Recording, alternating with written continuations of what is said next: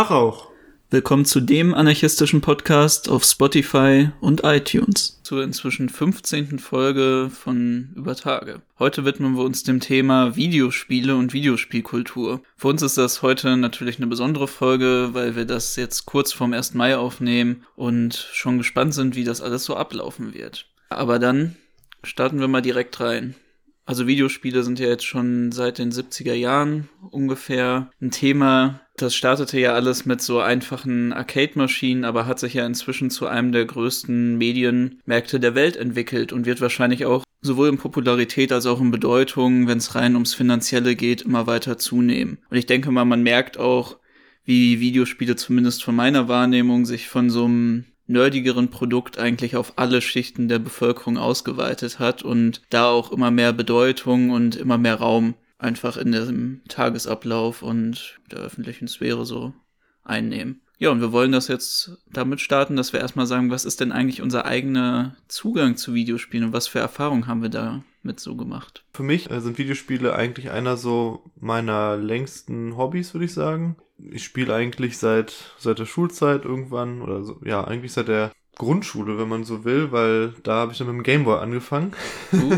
also ganz klassisch mit blauer Edition, Gameboy Color ja, habe mich da gleich dann so ein bisschen drin verloren, sage ich mal, und das hat sich so bis heute gehalten. Das ist, das ist für mich eben ein wichtiger, eine wichtige Sache ist, eine wichtige Beschäftigung ist. Und natürlich in der, in der späteren Schulzeit speziell war es nochmal, hat es nochmal eine größere Rolle gespielt als jetzt so, ne? Also das, da hat sich dann noch, noch viel mehr darum gedreht als aktuell. Jetzt spielt man eben ab und zu, wenn man die Zeit hat, so, ne?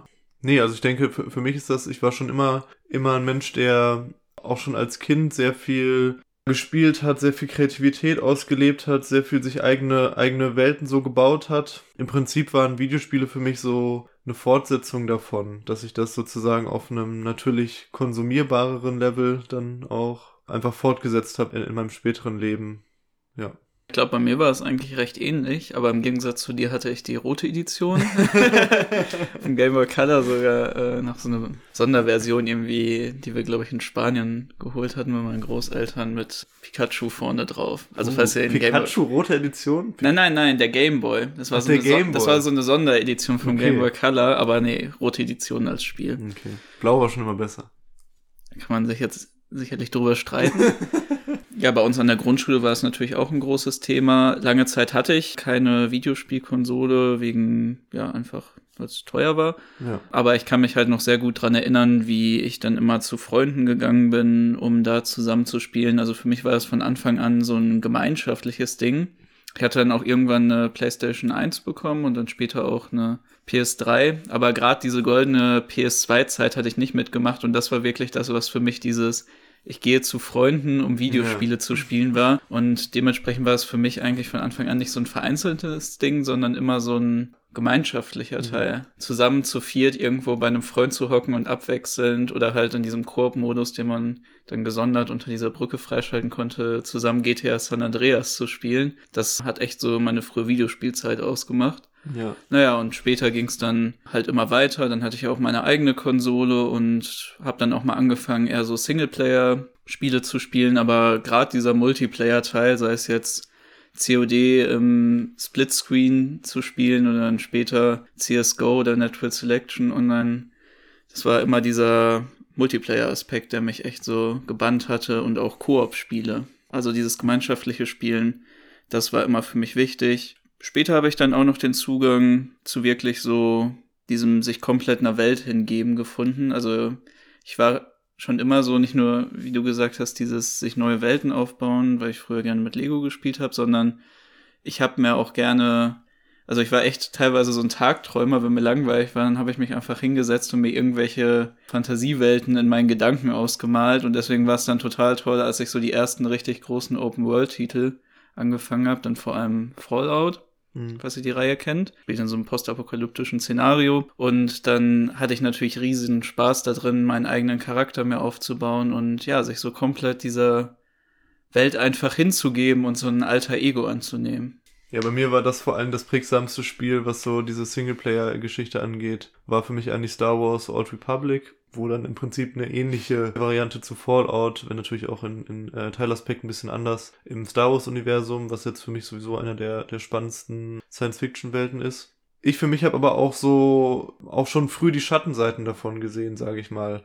Ich habe von mir immer selbst gesagt, dass ich, dass ich jetzt nicht so gefährdet bin, spielsüchtig zu werden. Das sagen natürlich alle Leute, ist ja klar. Aber ich würde auch wirklich, ich würde auch wirklich von, von mir bis, bis heute sagen, dass es jetzt nie so war, dass, dass mich das vollends eingenommen hat in meinem Leben. Das ist halt, denke ich, ganz normal, dass wenn man spielt, dass es dann, man hat halt ein neues Spiel und dann macht man erstmal drei Tage nichts anderes, so mäßig. Klar, so das, das, ja. das kennt wahrscheinlich jeder und jede, die spielt, aber ich hatte dann zum Beispiel in der, in der Schulzeit einen Freund, der wirklich abhängig war von Battlefield, auch extrem gut da drin war so und das war halt ein, ein, wichtiger, ein wichtiger Freund für mich damals und das, das habe ich einfach auch dann sehr nah so erlebt, ne, was es auch bedeutet, wenn man wirklich richtig abhängig davon ist, da gar nicht mehr, gar nicht mehr rauskommt und äh, die unendlichen Spielstunden eben darin hat. Ich hatte da in mir trotzdem auch immer auf der einen Seite so einen Widerspruch zu, also dass ich so auch immer dieses Gefühl hatte, so von wegen, boah, auf der einen Seite macht es mir Spaß und auf der anderen Seite gibt es mir auch viel, tatsächlich auch. Aber auf der anderen Seite nimmt es mir auch irgendwie andere Lebenserfahrungen, die ich dann nicht mehr habe und wo ich dann ja irgendwie drinnen sitze mit in irgendeiner virtuellen Welt anstatt draußen in der Natur oder was auch immer zu erleben. Das hatte ich schon immer irgendwo und ähm, später ja so als Lebensmittelpunkt Revolution und politische Arbeit. Da hatte ich einfach immer so einen Gegendrang sozusagen, dass wenn ich dann mal zu viel gezockt hatte oder so, dass ich dann auch immer wieder das Gefühl hatte, boah, nee, jetzt habe ich aber auch keinen Bock mehr, jetzt das wird mir jetzt auch zu viel so und jetzt muss ich wieder was Produktives machen. Das war dann immer so mein, mein äh, Ausgleich dafür auf jeden Fall. Dieses persönliche Mitbekommen von Sucht, das habe ich in manchen Fällen auch gehabt. Also zum einen zu mir selber war es wohl so, dass ich, als ich dann nochmal umgezogen bin, dann für eine Zeit lang mich auch selber einfach so ein bisschen abgekapselt hatte. Nicht unbedingt, weil die Leute so scheiße zu mir waren, sondern einfach, weil ich keinen Bock auf mein neues Lebensumfeld hatte. Und da habe ich dann natürlich wieder einen viel stärkeren Zugang zu Videospielen gefunden, als ich es vorher hatte, einfach weil ich hatte keine Lust, irgendwas mit den neuen Leuten zu machen. Mhm. Alles war mir irgendwie zuwider und dann ist das halt ein guter Ausweg. Natürlich ich glaube, das habe ich dann auch mal in dem Werdegang erzählt, dass das dann bei mir einfach sich irgendwann aufgebrochen hatte, weil mir das so, das Leben auch keinen Spaß mehr gemacht hatte. Mhm. Aber natürlich hatte das für mich dann nochmal, so scheiße die Zeit dann auch war, nochmal so, ein, ja, so eine neue Liebe zu Videospielen entwickelt.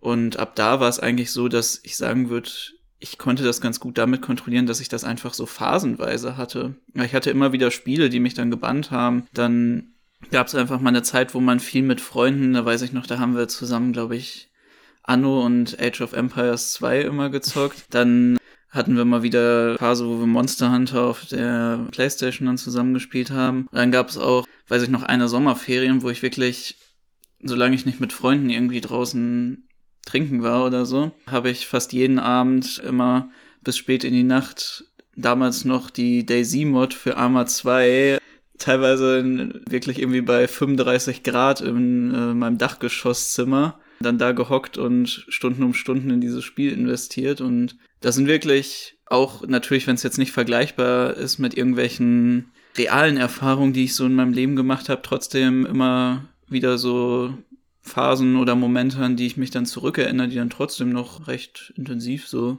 meine Erinnerungen sind. Und ich glaube, das Schockierendste, was ich dann mal gesehen hatte, war dann, als ich einen Freund wieder getroffen hatte, den ich länger nicht gesehen hatte. Ja, waren wir so bei ihm und ich hatte mich halt so gefragt, ja, was treibt er jetzt eigentlich die ganze Zeit? Das war dann die Zeit, wo, glaube ich, auch Battlefield 3 rauskam für den PC. Und ich wusste auch, dass das so ungefähr, weil ich es mir dann selber geholt hatte, irgendwie anderthalb Jahre draußen war. Dann öffnet er halt das Spiel über diesen Launcher und dann sehe ich da seine Spielstunden und in diesen anderthalb Jahren hatte er dann 3600 Spielstunden gesammelt. Und dann war ich erstmal so, hm, warte mal, das klingt nicht nur viel, rechne das doch mal nach. Das wäre dann auf ein Jahr ja gerechnet zehn Stunden und dann mit dem halben Jahr, dann hat er ja mehr als sechs Stunden jeden Tag dieses Spiel gespielt. Hm. Und das war echt sowas, wo mir dann auffiel, wow, das ist wirklich jetzt gerade eine Person, die fast ihr gesamtes Leben nur noch in diesem Spiel sich abspielt. Das war dann auch für mich selber nochmal so ein, war mal, dass ich dann gesagt hatte, okay, guck dir doch mal wirklich an, wie viel Zeit du eigentlich in so Videospiele investierst, weil du willst nicht, dass dein gesamtes Leben sich jetzt nur vor allem in so einem Spiel abspielt. Ja. Das, was wir ja gerade zusammenspielen, ja, stimmt, das ist, äh, ist Apex Legends. Wir haben ja auch schon mal in unserer Story geworben. Also wenn ihr auch Apex spielt, dann Sagt uns Bescheid, dann kommt gerne dazu. Ist natürlich jetzt ein harter Cut zu deiner, zu deiner bewegenden Geschichte. Aber wie viel spielen wir momentan so? Also das ist halt eigentlich das Einzige, was wir wirklich spielen, so, so wie beide eigentlich. Wir spielen auch sonst ja. fast nichts anderes und weil, weil man ja auch nicht jeden Tag spielt, vielleicht so alle zwei, so im Schnitt so jeden Tag eine halbe Stunde oder so. Ist ja. im Durchschnitt, würde ich sagen, dass man so eine halbe Stunde und dann manchmal, manchmal eben drei Stunden und dann mal drei Tage gar nicht. Also so, ne? Ja, und für mich war das jetzt, glaube ich, auch seit langer Zeit mal wieder, dass ich überhaupt gespielt hatte. Also ich hatte mhm. jetzt auch wirklich anderthalb, zwei Jahre davor gar keine Spiele eigentlich mehr gespielt. Außer mal hin und wieder, dass ich dann irgendein Spiel hatte. Und ja, ich würde so sagen, mit dieser Art des Konsums wie mit vielen anderen Sachen in meinem Leben, das hört sich jetzt so komisch an, bin ich eigentlich ganz zufrieden, so wie sich das eingependelt hat.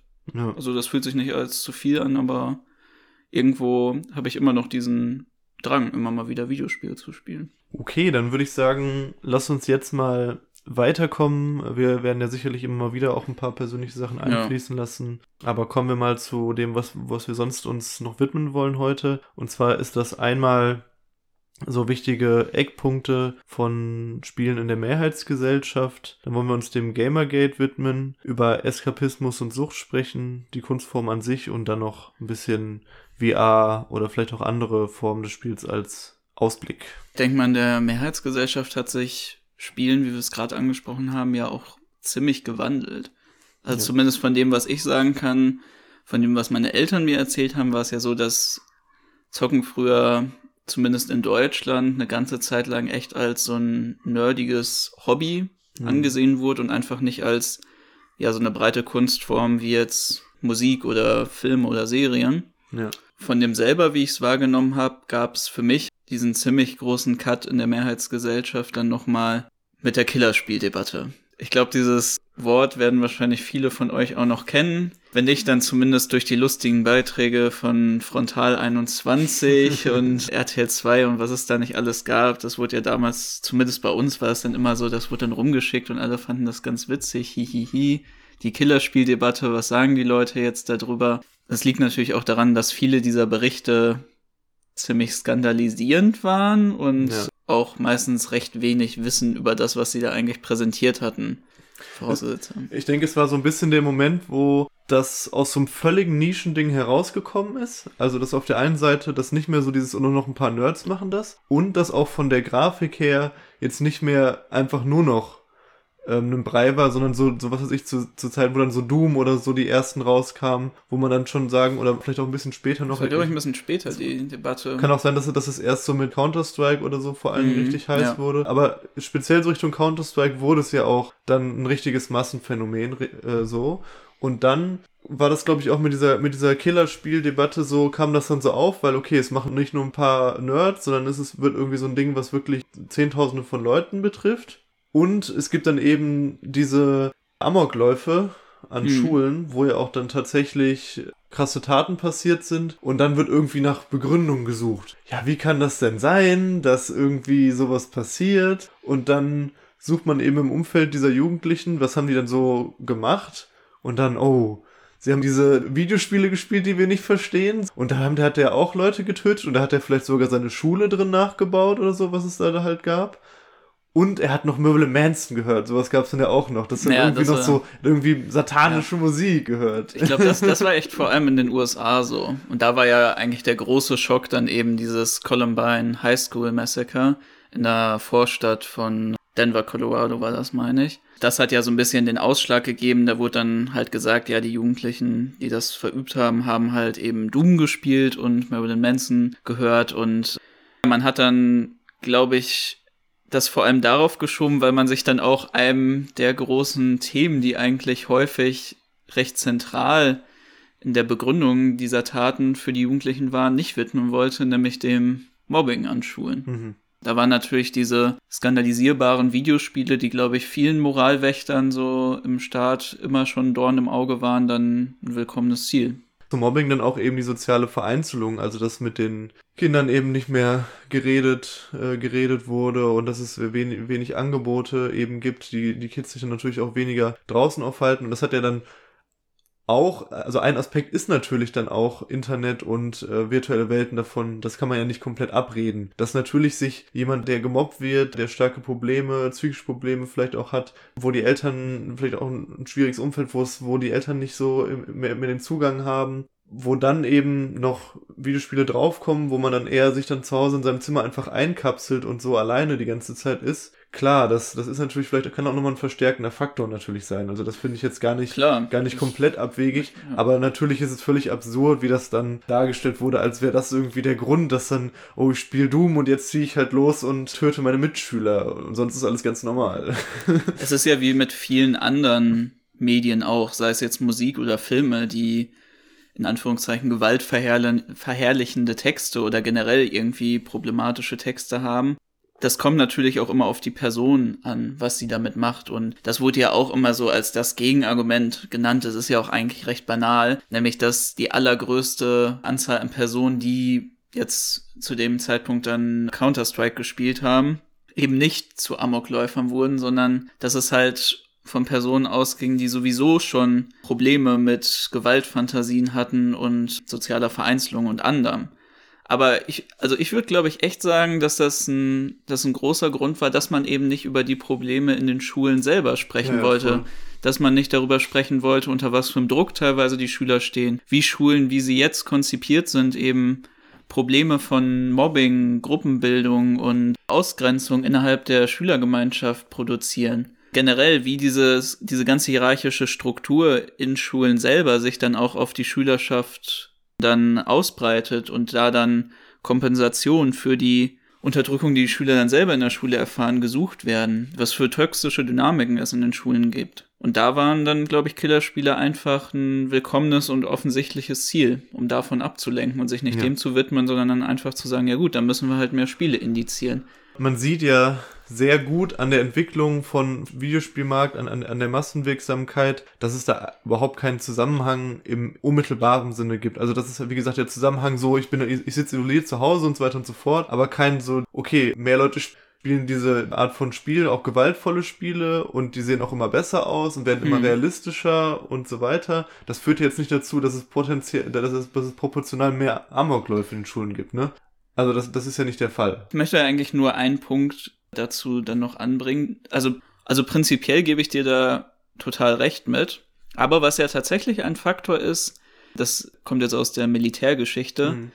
war so, dass mit der Einführung von menschlichen Zielen die Treffsicherheit von Soldaten erhöht wurden. Weil ich weiß gar nicht mehr, ich glaube, es war ein preußischer General, der Experimente durchgeführt hat, nämlich darüber, wie viele seiner Soldaten eigentlich, also das war dann noch 19. oder 18. Jahrhundert, da hat die Kriegsführung sich ja noch ein bisschen unterschieden von heute, wie viele seiner Soldaten eigentlich bei einem Feuergefecht auf den Gegner geschossen haben. Weil es gab damals echt eine miserable Trefferquote mhm. von Soldaten. Das waren ja noch nicht diese dynamische Kriegsführung, die wir heute hatten, sondern es war ja eher große Armeen gehen auf großen Schlachtfeldern aufeinander zu und schießen aufeinander da wurde dann herausgefunden, dass tatsächlich ein sehr, sehr großer Anteil an Soldaten daneben schießen und das ist dann wirklich nur. Also extra daneben schießen. Ja, ja auch ja. extra daneben ja. schießen, dass es nur ein geringer Prozentsatz an Soldaten ist, die wirklich auch auf ihr Ziel schießen. Dann hat man natürlich versucht, wie können wir Soldaten konditionieren, dass sie eben besser auf Ziele schießen. Und da war eine wichtige Einführung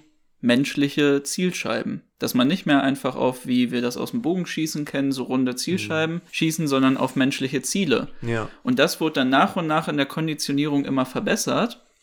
Und tatsächlich wurden dann auch in der US-Armee zeitweise Videospielsimulationen eingeführt, wo man übt, dass man direkt auf immer menschlicher dargestellte Ziele schießt. Und das hat dann teilweise von Jetzt bei dem preußischen Beispiel war dann, glaube ich, die Quote bei 5% oder 6% der Soldaten, die wirklich auf die Gegner geschossen haben, wurde das dann bei den heutigen Marines auf, ich glaube, 95, 96 Prozent erhöht. Und das zeigt natürlich, dass wir darüber auch konditioniert werden. Und ja. ich glaube, das kann man dann auch nicht von der Hand weisen. Nee, das, dann, ich nehme meinen Punkt auch da wieder zurück. Da war ich ein bisschen, ein bisschen äh, zu, zu voreilig in dem, was ich gesagt habe. Da hast du schon recht. Speziell in so dieser auch unterschwelligen Sozialisierung letztendlich. Auch so eine gewisse Verrohung von so Gewalt oder Normalisierung von Gewalt, sowohl in Filmen als auch in, in Spielen. Das ist auf jeden Fall so, denke ich. Wie hat sich das denn dann heute so ein bisschen weiterentwickelt? Also ich denke, das ist ja dann aus diesem ganzen, also völlig enttabuisiert letztendlich das Thema. Ja. Also es ist, wie gesagt, also völlig gleichbedeutend zu jetzt Filmen oder Serien oder sonst irgendwas. Es ist halt eine, eine absolute Massengeschichte, ja sogar so weit, dass es sogar ein Sport ist. Ne? Also mit E-Sports mhm. ist ja, ist ja ein gigantischer Markt geschaffen wo die Einschaltzahlen wirklich krass sind, so teilweise. Mhm. Das Einzige, was ich mal so wirklich E-Sport-mäßig ein bisschen geguckt habe, also man guckt natürlich immer mal auf YouTube ein paar Videos von irgendwelchen Profis zum Spiel, was man gerade spielt, aber so wirklich, wo ich mich dann auch hingesetzt habe und mal ein paar Runden geguckt habe, war dann zu Dota, Dota 2. Ich erkläre das jetzt nicht, was das für ein Spiel ist. ich glaube, das macht eh keinen Sinn, wenn wir jetzt jedes Spiel erklären, was das ist. Wenn euch das dann interessiert, müsst ihr das nachgucken. Wir haben ja schon ein paar Sachen gedruckt. Da habe ich dann tatsächlich auch mal so vor den Fernseher gesetzt und so das geguckt. Also wenn du wirklich ein Spiel so hobbymäßig regelmäßig zockst, dann kann das halt auch echt attraktiv sein, dir das dann selber von so Profis anzugucken. Es hängt dann natürlich vom Spiel zu Spiel ab, aber zum Beispiel bei Dota fand ich es echt ansehnlich dann auch für mich selbst. Das ist jetzt nichts, was ich ständig gemacht habe, ne? Ja. Aber mein Bruder hat das dann eben ab und zu ge geguckt und dann habe ich halt mal mitgeschaut so. Ich meine, das ist ja auch naheliegend, das ist ja wie bei allen anderen Sachen, die man irgendwie gerne selber betreibt, dass man sich das dann auch mal anguckt. Ja. Und dahingehend ist es ja auch eigentlich genauso ein Sport wie andere.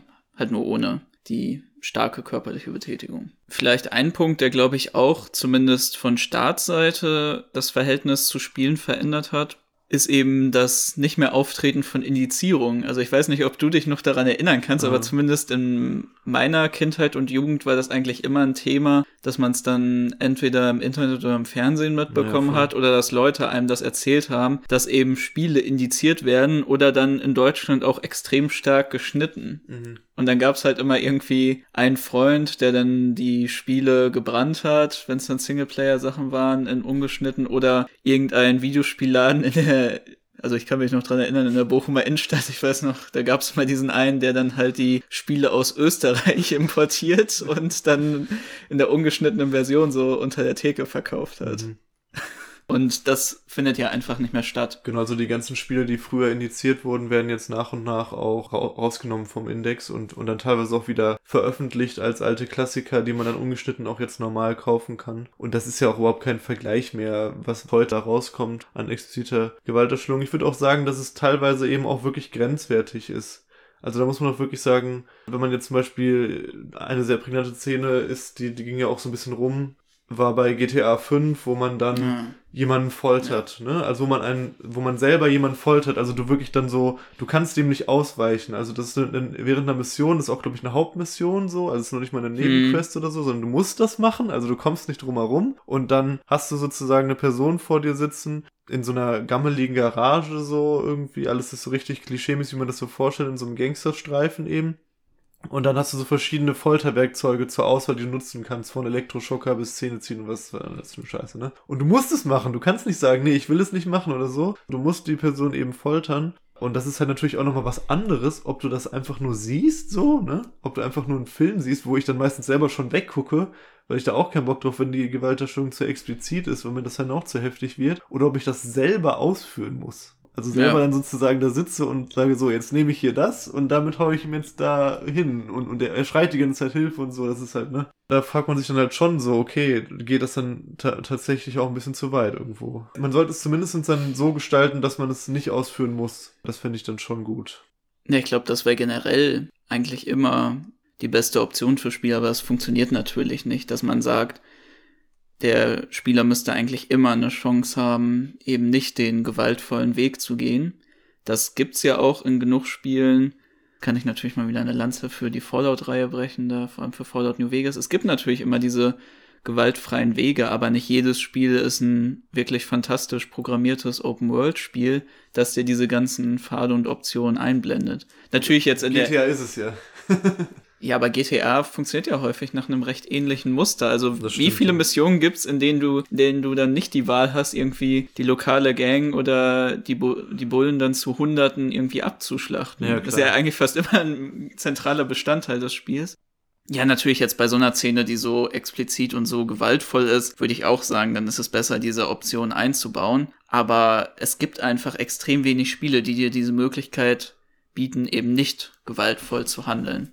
Was auch nochmal wichtig ist, warum Spiele auch so normalisiert sind letztendlich und, und warum das auch diese ganze, da überhaupt nicht mehr gesprochen wird von den problematischen Seiten eigentlich. Also das muss man ja auch sagen. Früher war, war die Berichterstattung einfach nur skandalös, so Killer, Ja. Killerspiele und so ein Kram. Und heutzutage gibt's über die Schattenseiten davon einfach super wenig. Ich habe mal einen Bericht gesehen über E-Sportler, die in irgendwelchen Bootcamps sitzen und die nichts anderes den ganzen Tag nur zocken, irgendwie wie Zombies so. Da habe ich schon mal auch mal kritischere Berichte drüber gesehen, aber im Allgemeinen wird sich damit einfach nicht mehr beschäftigt. Und das finde ich halt krass. Und für mich ist es einfach deswegen, weil das so ein krasser Markt ist. Es ist halt einfach komplett durchkapitalisiert und alles, was im Kapitalismus halt Kohle bringt und was natürlich auch einen, ja, letztendlich auch natürlich einen Effekt von Beruhigung auf die Massen hat, so Ablenkung von den Massen hat, dass, dass die Massen sich eben dann lieber in irgendwelche virtuellen Welten abtauchen, als sich um ihre Probleme zu kümmern. Das ist natürlich einfach gerne gesehen. Deswegen sind die ganzen Schattenseiten davon und die ganzen Probleme, die dadurch entstehen, die werden einfach kaum noch behandelt.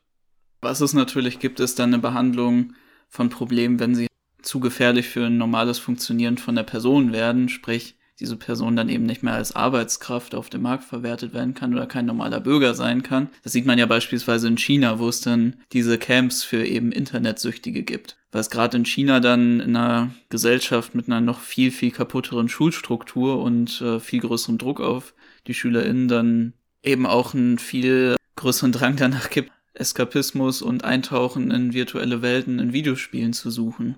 Und da gibt's dann natürlich so eine Behandlung von Themen. Und wo ich tatsächlich dir auch widersprechen würde, ist, dass es eben eine andere Art und Weise von problematisierender Berichterstattung gibt. Also beispielsweise was, was ich überhaupt früher nicht gesehen habe, was jetzt behandelt wurde, sind ja eben so Sachen wie Rassismus, Sexismus, Antisemitismus und Gamerkultur und auch ein sehr spannender Punkt, Probleme innerhalb der Videospielindustrie in der Produktion von Spielen. Ja, Wie viele Dokus ich jetzt äh, in letzter Zeit mal dazu gesehen habe, wie furchtbar die Arbeitsbedingungen Das von stimmt. Videospielproduktionen in den USA sind, was man, wo sich früher einfach niemand für interessiert hat, weil eben dieses Ding von unmoralische Videospiele, Killerspiele das zentrale Thema war. Ja, und vor allen Dingen auch früher dann die Leute gedacht haben oder es auch mehrheitlich so war, dass halt das eher so kleinere Programmierer oder kleinere Studios Ja. waren und jetzt sind das halt multinationale Konzerne, die halt eine ganz normale Ausbeutungsstruktur wie, wie alle anderen multinationalen Konzerne halt auch haben, so. Aber das stimmt auf jeden Fall. Also in dem Punkt gebe ich dir recht, da gibt es auf jeden Fall eine breite Berichterstattung drüber oder auch in anderen Bereichen, zum Beispiel über Werbung in, Ja. in, in Spielen oder so, dass das dann so eingeführt wird, das, das stimmt alles. Da gibt es auf jeden Fall einen gesellschaftlichen Diskurs drüber. Aber ich meinte, in diesem ganzen Bereich von so Sucht und, Ja, und da- alles da, würde ich wirklich sagen, da ist es minimal nur oder überhaupt. Ja, natürlich, das hat sich total liberalisiert und nach Ja. dem Motto, die Leute machen schon. Ja. Aber zwei Punkte, wo ich auch noch anknüpfen wollen würde, wäre einmal zu den Arbeitsbedingungen, Mhm. weil ich glaube, es ist nicht, es ist äh, noch mal ein bisschen anders als viele andere Industrien in unserer kapitalistischen Wirtschaft, nämlich ein viel höherer Idealismus bei den Angestellten eben. Ja. Weil wie viele Leute gibt es jetzt bei der weiten Verbreitung von Videospielen, die sagen, es ist ein Traumberuf, eben Videospielproduzentin zu werden? ja. und die dann viel mit einem viel höheren Grad an Ide- Identifikation mit ihrem Produkt und auch mit ihrem Arbeitnehmer da herangehen.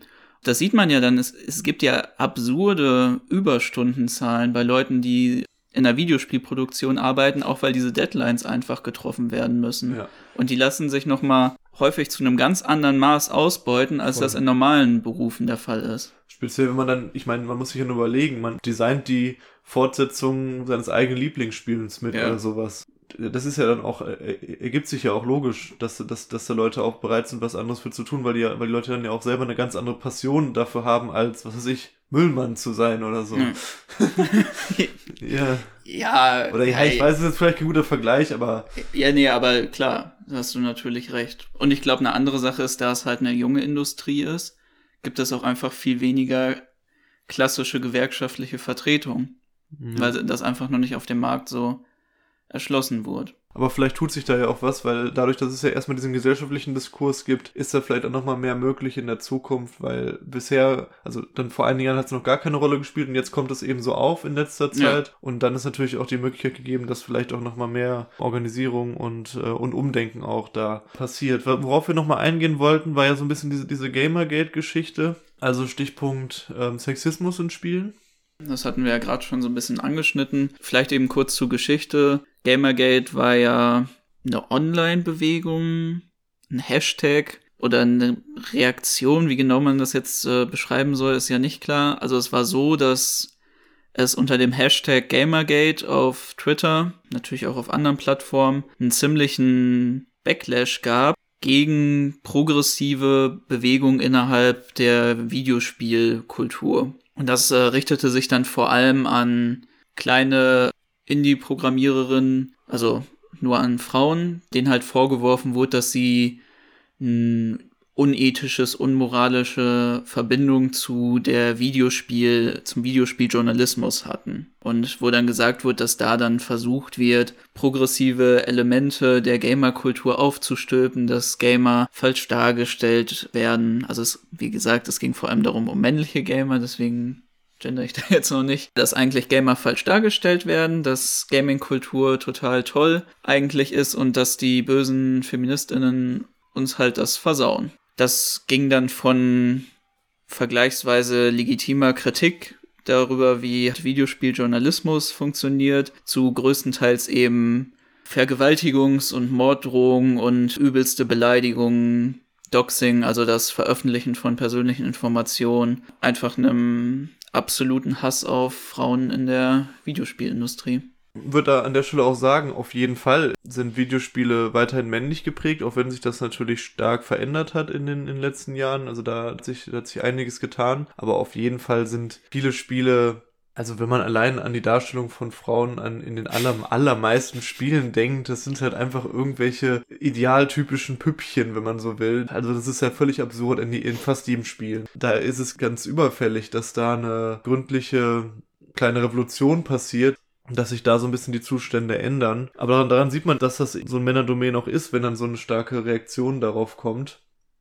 Und das ist natürlich auch schade, weil wenn es eine andere Darstellung geben würde und wenn auch bestimmte patriarchale äh, Muster dann in Spielen so ein bisschen entschärft würden, wäre es ja auch nochmal zugänglicher für Frauen. Da, da würde ich da zum Beispiel aber auch ein paar Sachen äh, lobend hervorheben, zum Beispiel eben Apex Legends, was wir eben mhm. spielen. Das ist halt wirklich krass. Ich hatte mich damit nochmal beschäftigt. Die einzelnen Charaktere bilden eben verschiedene Minderheiten und verschiedene Geschlechter und so weiter ab. Also da gibt's dann einen Indigenen und eine queere Person. Alles Mögliche eben wird da, wird da abgebildet. Und auch die SprecherInnen von den entsprechenden Charakteren haben dann auch tatsächlich diesen Hintergrund. Also dann, ich habe dann so Interviews gehört von dann, dann tatsächlich eine, selber eine indigenen Person, die dann halt so sagt, dass er sich so freut, dass, ein, dass, dass mal ein indigener Videospielcharakter in, in so einer Art von Spiel gibt. Also es gibt sowas und Apex Legends ist ja ein riesiges Massenspiel und die machen ja auch ständig dann irgendwie zu Black Lives Matter und letztens gab gegen anti-asiatischen Rassismus und so. Das ist natürlich eher weiterhin auf so einer liberalen Repräsentationsgeschichte einfach nur. Aber das ist ja schon ein Riesenschritt. Das ist ja schon cool. Ich glaube, damit, dass es dann auch in den Produkten selber so vorgegeben wird, wird sich dann auch einfach die Kultur innerhalb der Gamer-Landschaft selber ändern. Allein schon, weil halt auch die Gamer-Landschaft dadurch diverser wird.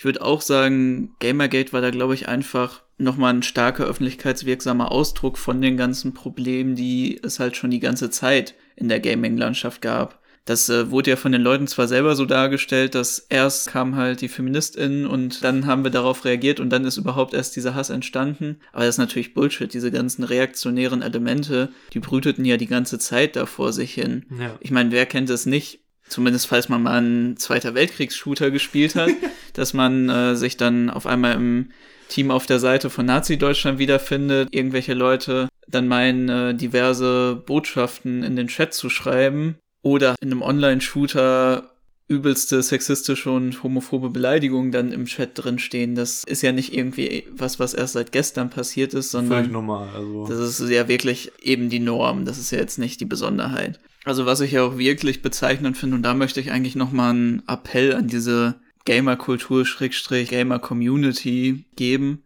Wie erbärmlich ist das eigentlich, dass diese Leute die ganze Zeit sich halt auf irgendwelche Nicht-Probleme eigentlich ihrer Industrie stürzen, von denen sie dann behaupten, dass das das ist, was den Markt zerstört. Wie wenig Backlash gibt es dann halt an den ganzen Strukturen innerhalb der Industrie, die ihnen eigentlich die Spiele versauen? Also natürlich gab es so Sachen wie Boykotts und Shitstorms dann auch, ähm, wie jetzt zum Beispiel bei Fallout 76 oder diesem neuen Star Wars Battlefront, als das rauskam, was komplett verhunzt wurde. Aber die größten Backlash, die ich tatsächlich so in der Zeit, wo ich mich noch damit viel beschäftigt habe, mitbekommen habe, waren halt gegen irgendwelche vermeintlichen Fehldarstellungen in den Medien oder halt Kritik an Gamerkultur. Hm. Also wenn ihr doch wirklich was machen wollt, dann geht mal tatsächlich auf die Barrikaden gegen eben diese Industrie, die euch da euer Hobby halt so verhunzt anstatt euch an so den Leuten abzuarbeiten, die teilweise sogar dafür werben, dass halt ihr bessere Spiele vorgesetzt bekommt.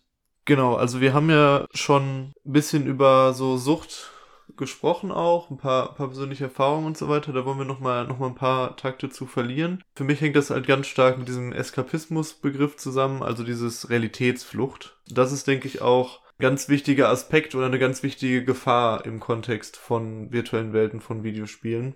Auch natürlich, weil diese immer attraktiver werden und immer faszinierender werden und das eben nicht mehr irgendein Pixelbrei ist, sondern jetzt gerade schon teilweise fast aussieht wie die Wirklichkeit und zumindest in den nächsten zehn Jahren auf jeden Fall so aussieht, wie die, aussehen wird wie die Wirklichkeit. Was da eben alles möglich ist dann mit, allein was mit, mit Open-World-Spielen, wo du dich eben frei in virtuellen Welten bewegen kannst wenn man sich eben ansieht, wie grau, trist und unangenehm und voller Bedeutungslosigkeit auch oft unser alltägliches Leben ist, dann ist natürlich küchenpsychologisch gesagt auch, dass das eine große, große Attraktion auch dann in der, in der virtuellen Welt jemand ganz anderes sein zu können. Da eben der Beste, der richtig gut schießen kann oder der große Held zu sein oder was auch immer. Das ist schon ein reales Problem, weil umso, umso trister unsere Welt wird und umso faszinierender diese Welten eben dann werden, umso mehr Leute flüchten sich da drin und bleiben dann da auch hängen und probieren eben nicht mehr die reale Welt zu einem schönen Ort zu machen.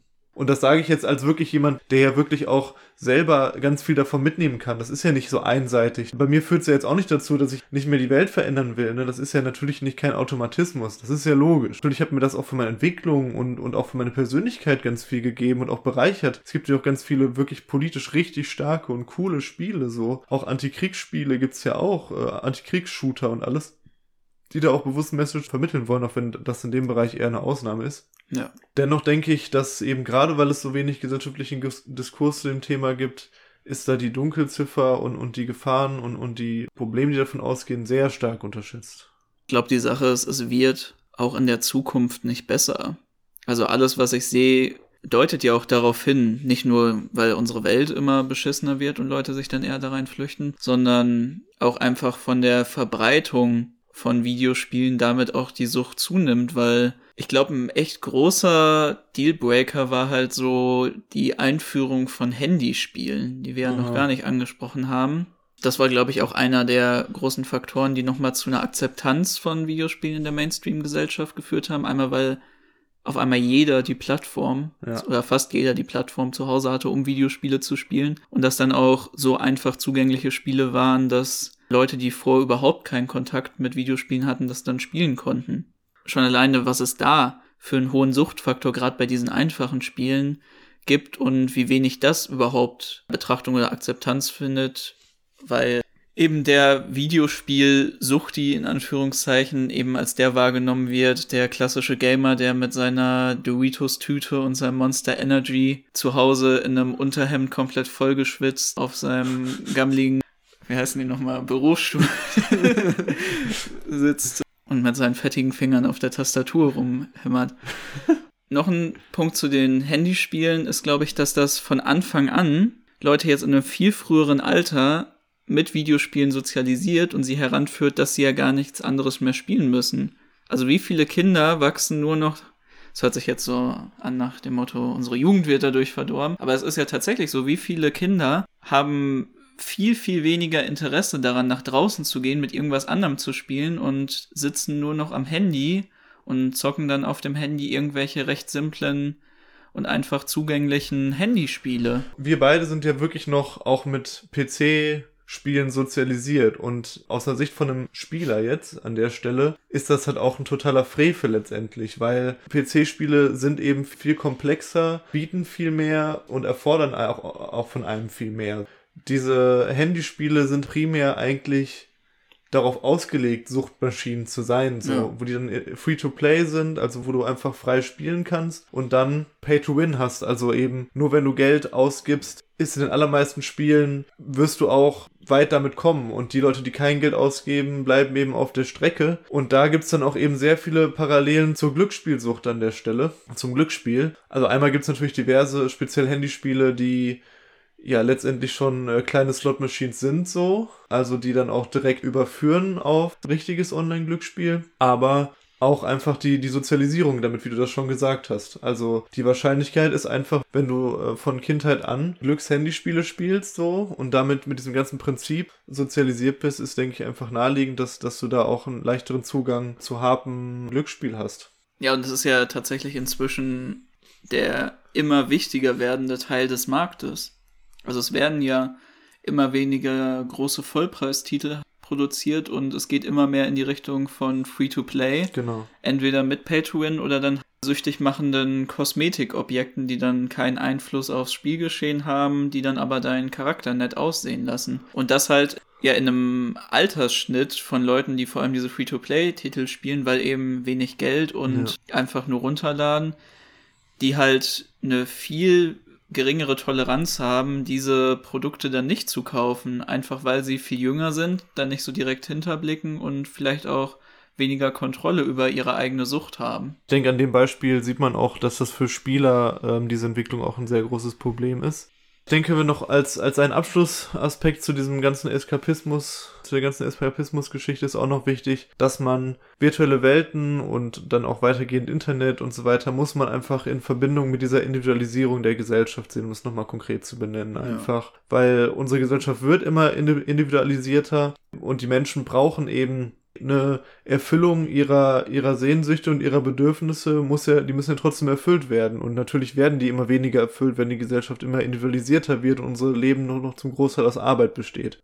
Spiele können ein Aspekt davon sein, diese Bedürfnisse nicht, nicht komplett real zu befriedigen vielleicht und nicht zum, zum allgemeinen Glück zu befriedigen, aber erstmal zu überdecken oder zumindest ein Stück weit zu bedienen, sag ich mal. Denken wir allein an ganz viele Leute, die keine realen Freunde haben, sondern nur Leute über irgendein Online-Spiel, die sie noch nie gesehen haben. Jetzt nichts grundsätzlich dagegen. Es ist natürlich auch cool, Freunde äh, zu finden, die in irgendwelchen Spielen, die man dann, dann da trifft, ne? Das ist jetzt nicht komplett, uh, ist das schlimm oder so.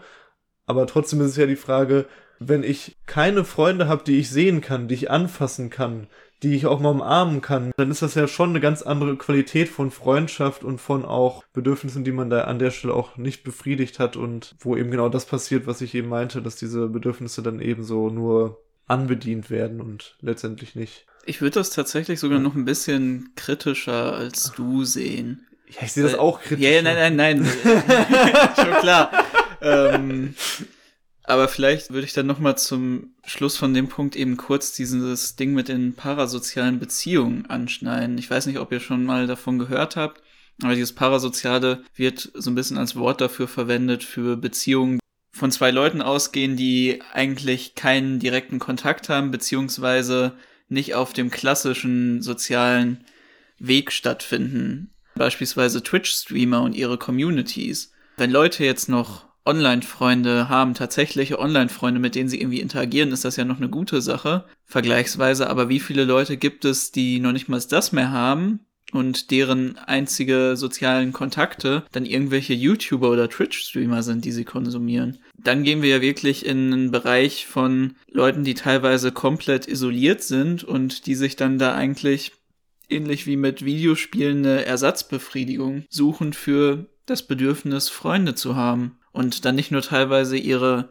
ihr gesamtes Geld an diese Leute verlieren, sondern auch einfach totunglücklich damit werden, weil sie eben nicht diese normalen menschlichen Bedürfnisse oder ihre eigenen Bedürfnisse befriedigen können.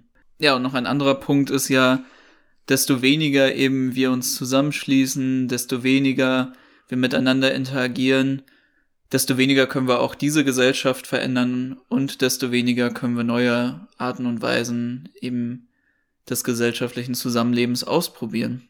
So, und jetzt nochmal ein harter Break zu noch einem Thema, zu dem wir uns ganz kurz nochmal widmen wollen, und zwar Videospiele als Kunstform an sich. Das ist natürlich jetzt ein harter Übergang, der nicht sonderlich flüssig ist, sorry dafür. Aber ich finde das wirklich krass, einfach, wenn man, wenn man, was, was es da für Sachen gibt, wie schön Spiele einfach oft sind, was für eine Kreativität da drin steckt und das Geile ist ja daran, wenn du, wenn du einen Film siehst, der jetzt optisch besonders sehr schön ist, ne, und der, der dich irgendwie mitreißt, dann ist das schon irgendwie eine coole Sache. Aber wenn du in dem Film rumlaufen kannst, in dem Film mit Sachen interagieren kannst, in dem Film selber stattfindest, so, jetzt natürlich, ja, ne, das ist dann schon nochmal eine ganz andere Ebene. Also wenn man da jetzt irgendwie in einem heutzutage in irgendeinem Spiel, zum Beispiel jetzt ist jetzt schon bis ein paar Jahre älter auf dem Buckel oder so, aber Witcher 3 zum Beispiel, da bin ich auch oft einfach nur dann mit dem Pferd dann im Sonnenuntergang einfach auf irgendeinem Hügel lang geritten und dachte einfach nur so, boah, geil, so, voll geil. es gibt natürlich auch häufig Momente, wo man sagt, ich möchte einfach jetzt nur diesen Film gucken und ich glaube auch viele Filme müssten nicht ein Videospiel sein, weil es einfach auch Klar. eine Kunstform für sich ist, die auch ihre Vorteile hat. Aber natürlich gebe ich dir da recht und das ist ja das, was Videospiele, wenn sie halt am besten funktionieren, eben leisten können.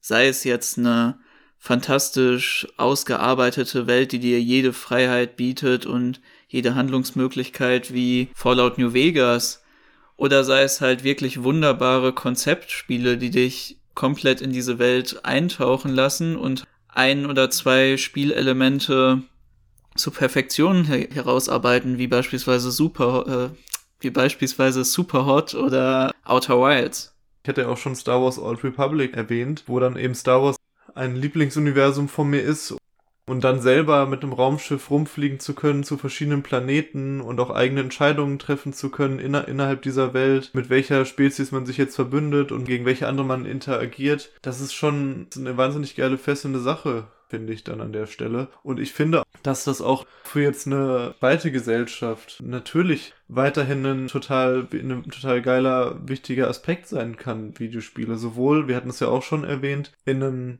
gemeinschaftlichen Sinne dann, als auch in einem einfach, in allen anderen Bereichen, die, wie es das jetzt eben gibt. Es würde vielleicht nicht mehr diesen ganz krassen Stellenwert wie heute eben haben.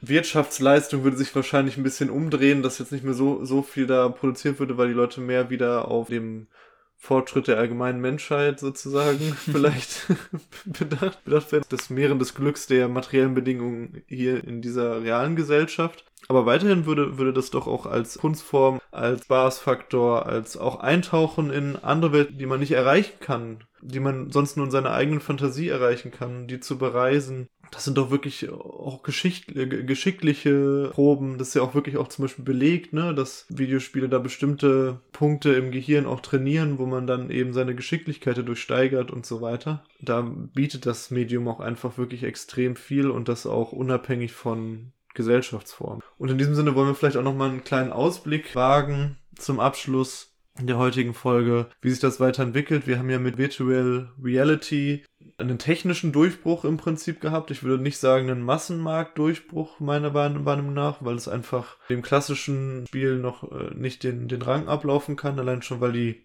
Geräte noch zu teuer sind. Aber das war, war ja einfach eine große, großer technischer Sprung auch nochmal in dem Bereich, dass man eben selber dann wirklich in dem Spiel sozusagen ist.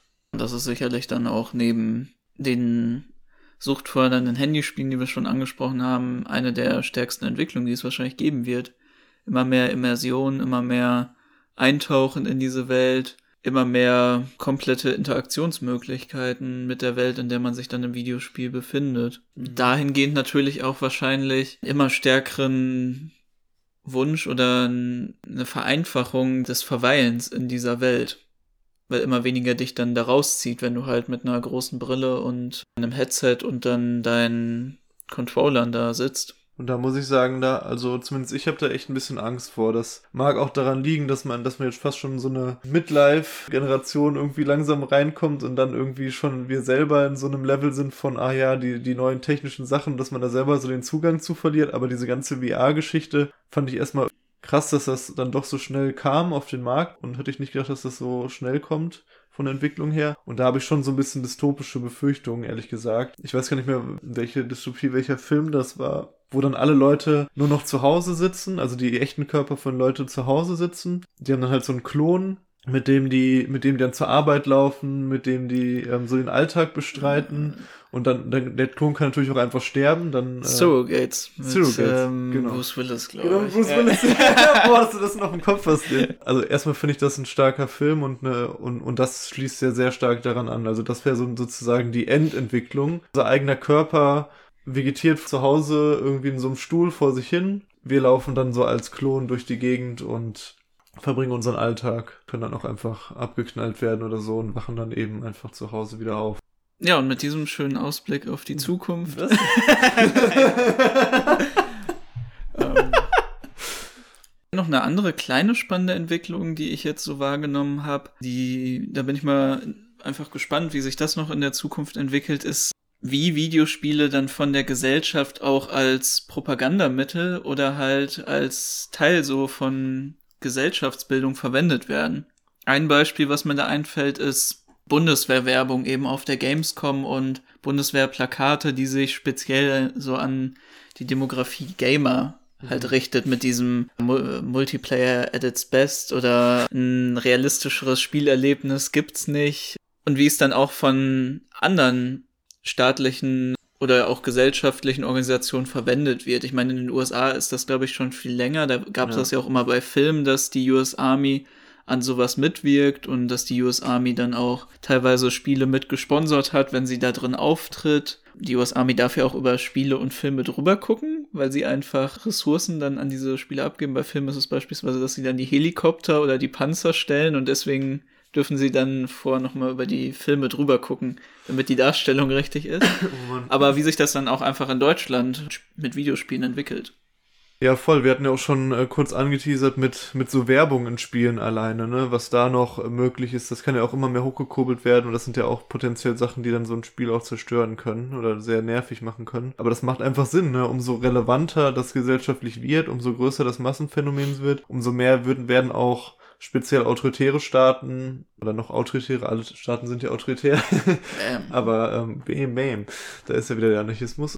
Nein, aber speziell noch autoritäre Staaten, Diktaturen und so werden das, ne, denke ich, in Zukunft noch expliziter machen, dass sie einfach Propagandaspiele, auch AAA-Titel Propagandaspiele produzieren, die einfach trotzdem gespielt werden, weil sie an sich vom Spielerlebnis her so gut sind. Beziehungsweise gibt es ja im Prinzip Call of Duty und so weiter. das sind ja. Nicht nur das, Call das, of Duty. Nee, nee, aber das ist jetzt, das ist mir gerade prägnant einfällt. Alle Shooter. Alle. Oh, Fast ja. all, also ein sehr großer Teil der Militärshooter ist, glaube ich, recht banal häufig von der Story, in dem USA gut. Russe Mann aus Nahem Osten schlecht. ja, so. genau. Das ist ja also komm, das ist sehr häufig die Struktur von Militär-Shooter-Stories. Das, das, heißt nichts, es gibt ja Ausnahmen, Spec Ops The Line, um hier zu nennen. genau, Spec Ops The Line ist ein gutes Spiel, aber ähm, trotzdem, es wird eben als Perspektive, wird es eben alles noch stärker werden, denke ich. Mit Virtual Reality dann noch dazu, wird das, werden alle diese Aspekte, die wir jetzt an, an Spielen kritisieren würden, vielleicht minus Repräsentationssachen, je nachdem, wo man gerade lebt, wo, ja, wo es produziert natürlich. wird, wird es ja alles nur noch, nur noch schlimmer und, und beschissener werden, weil natürlich die ganzen reaktionären Inhalte und die ganzen kritikwürdigen Dinge in dieser Gesellschaft sich darin eben umso mehr wiederfinden, umso größer das Massenphänomen wird, umso mehr Geld da drin steckt und so weiter und so fort. Ne? Ja, also es scheint wohl so, dass die Zukunft von Videospielen nicht so toll aussieht. Nee. Aber trotzdem muss man ja auch dazu sagen, es gibt so viele fantastische Indie-Spiele der letzten Jahre, kleine Titel, die produziert wurden, natürlich auch große, gute AAA-Titel, aber ich glaube, gerade im Indie-Spielmarkt hat sich da so viel getan und viele Leute setzen ihre Projekte um, sei es jetzt Undertale, sei es die anderen beiden, die ich gerade genannt habe, Superhot, Outer Wilds, und es gibt so viele zahllose fantastische Projekte. Ich glaube, eins der größten Spiele so in unserer Zeit, die eigentlich aus einem Indie-Projekt herausgekommen sind, wäre ja Minecraft. Was für ein geniales Spielprinzip, wie viele Leute dadurch geprägt wurden, wo man wirklich sagen kann, auch in einem positiven geprägt wurden.